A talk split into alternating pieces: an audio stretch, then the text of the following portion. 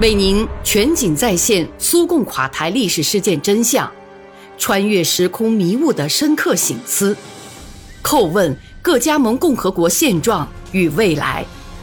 请听《大国悲剧：苏联解体的前因后果》。然后就是哈萨克斯坦了。两年半过后，苏联最高苏维埃会议上讨论推选。科尔宾担任苏联人民监督委员会主席时，戈尔巴乔夫还提到过科尔宾的政绩，而且说这个决定通过的非常及时。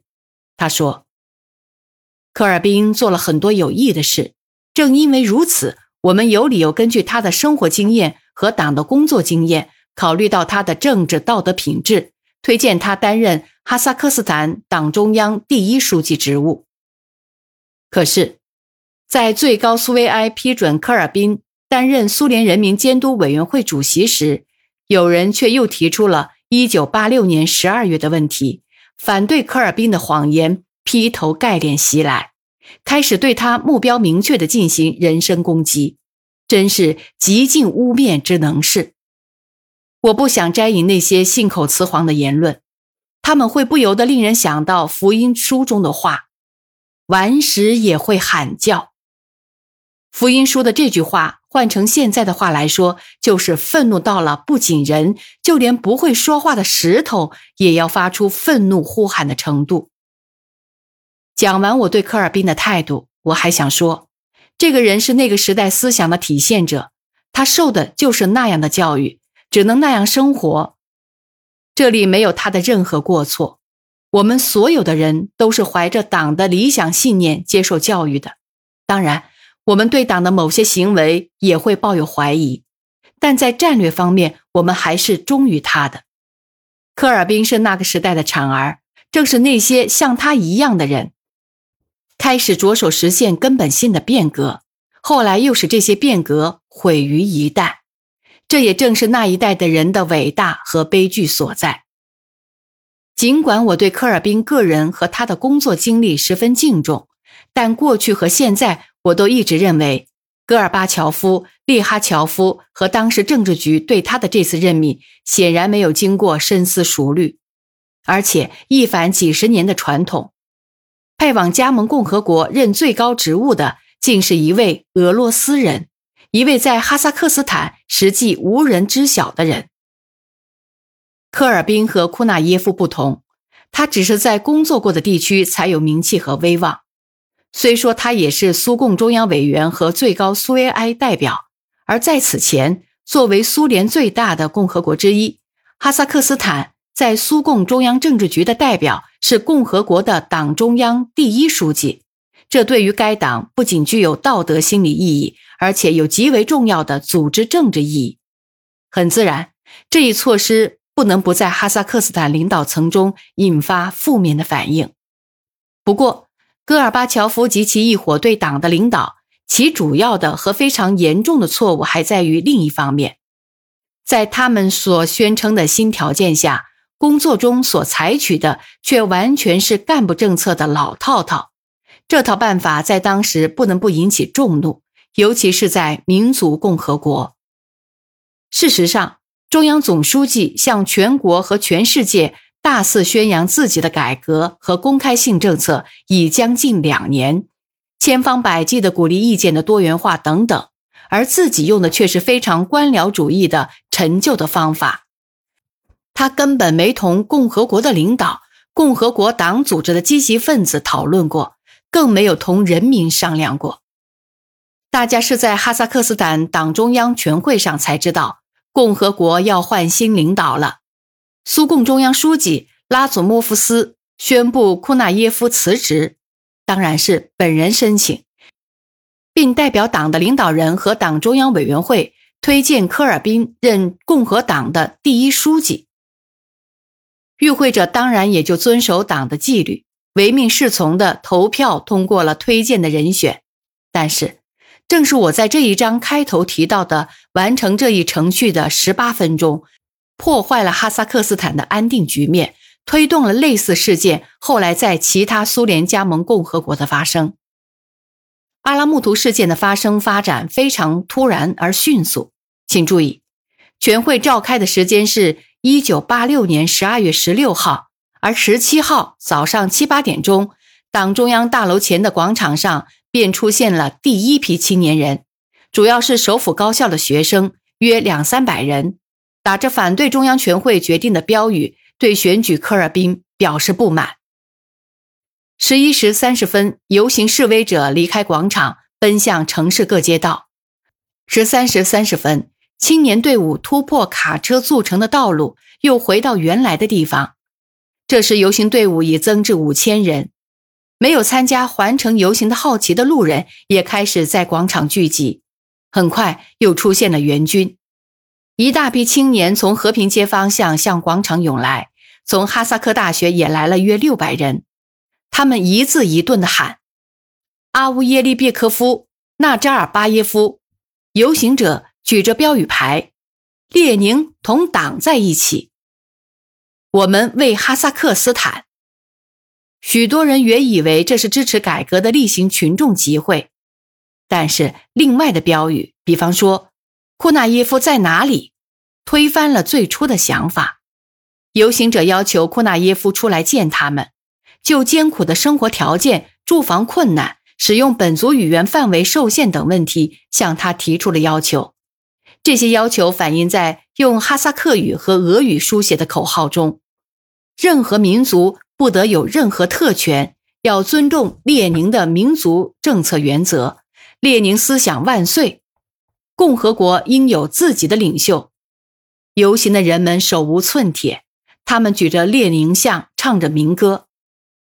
在事件发展的这个阶段，并没有出现对其他民族的攻击，没有号召推翻国家制度，也没有出现流氓行为，但是却接到了封锁广场的命令，不准进出。新来的游行队伍企图冲破封锁进入广场，于是发生了小冲突。广场内的人帮助新来的队伍冲破封锁，紧张的局势便出现了。内务部长。沃拉索夫下令将全国八个城市的内务部特种部队派往阿拉木图。部队来到广场，装备是防弹背心、钢盔、盾牌、警棍。两辆专用车上还有专用装备：烟雾弹、信号弹、催泪瓦斯、稠李树。同军人一起的还有一组执勤犬。从十五时到十七时，哈萨克斯坦党中央执行局的成员卡马利坚诺夫。缅恩德巴耶夫、穆卡舍夫、纳扎尔巴耶夫一直都站在广场观礼台上，他们呼吁集会群众解散，但回应的是一片嘘声和口哨声。雪球和冰块飞上观礼台。共和国最高苏维埃主席穆卡舍夫向集会群众讲话，他说：“游行群众提出的要求是没有道理的，号召大家解散。”这一切都没有起作用。集会者侮辱保卫观礼台的士兵和军校学员，抢他们的帽子。民警从人群中抓了那些带头闹事的人，群众又企图把他们抢回去，于是便开始了肢体冲突。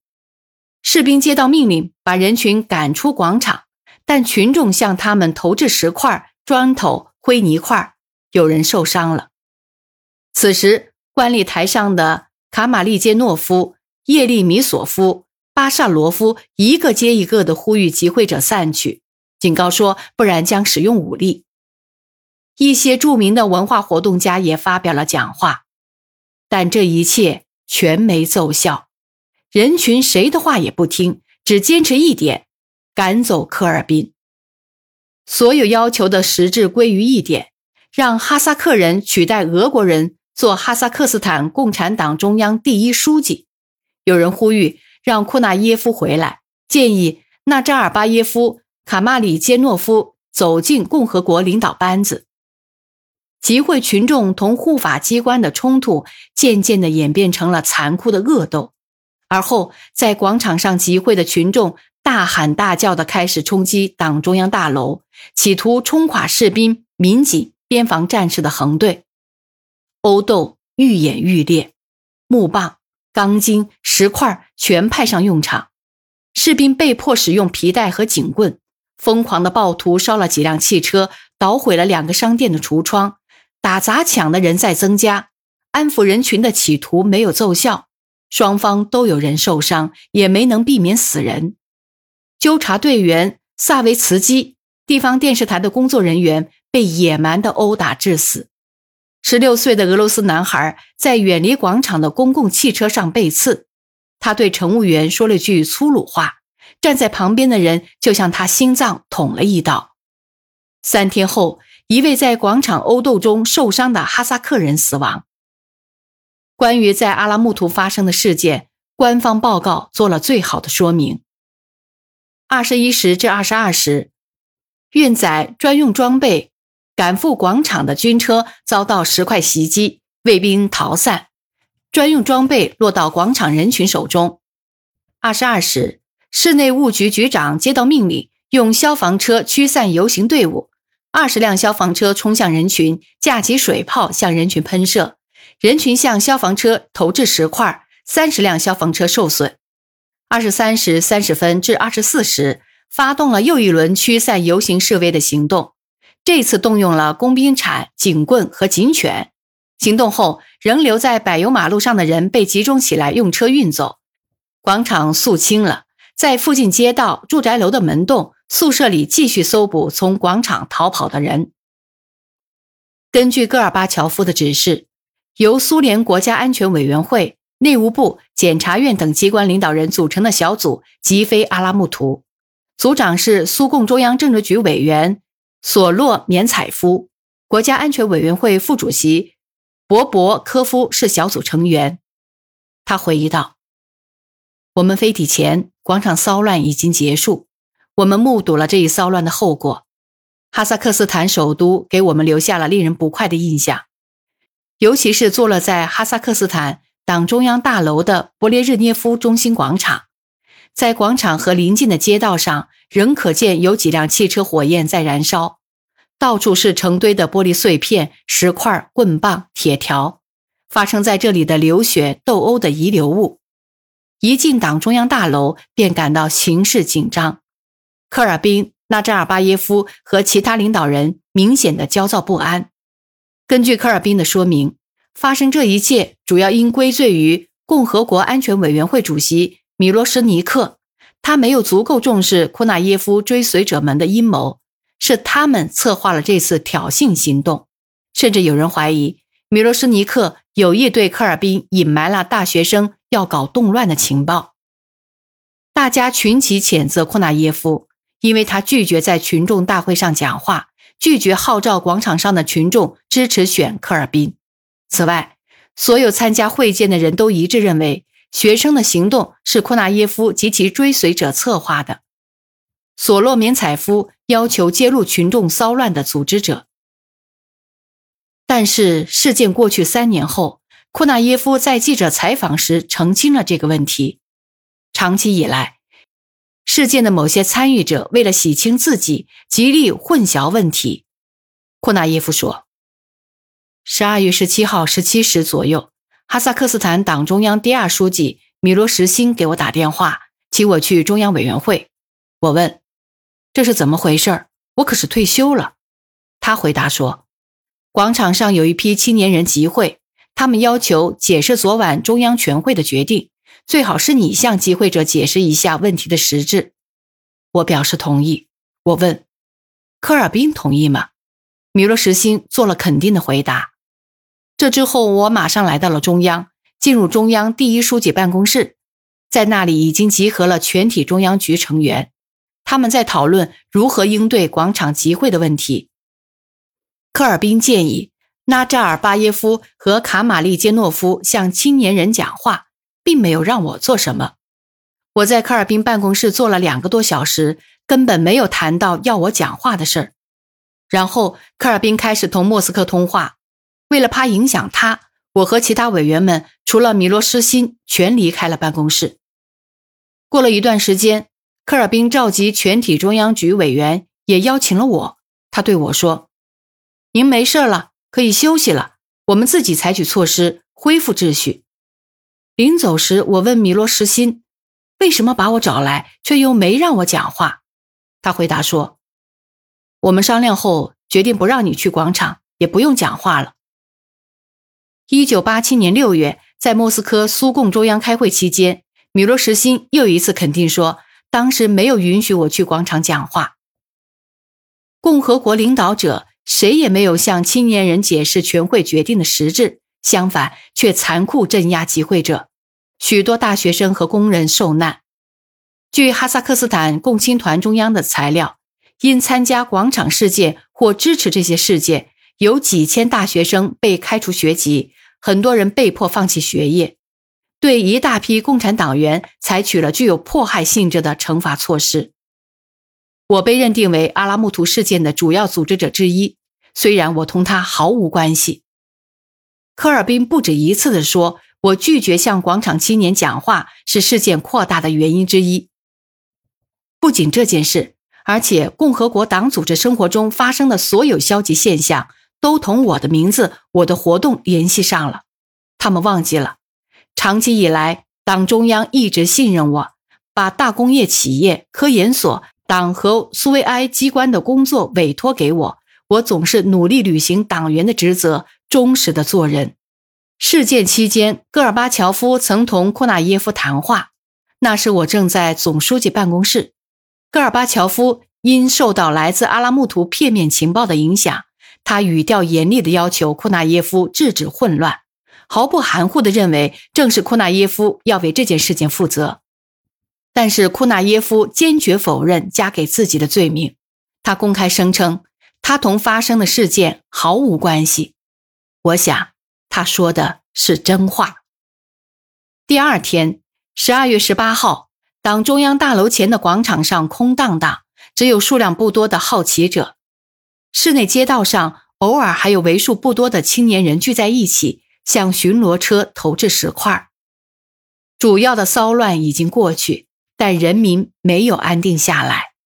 有议论说，骚乱是在哈萨克斯坦独立的口号下进行的。要求共和国拥有主权，说这是一次成熟的民族自我意识的群众性公开表现。我认为，在当时这种说法并没有充分的根据。不过，阿拉木图事件不论其内幕如何，都不可能不留下痕迹。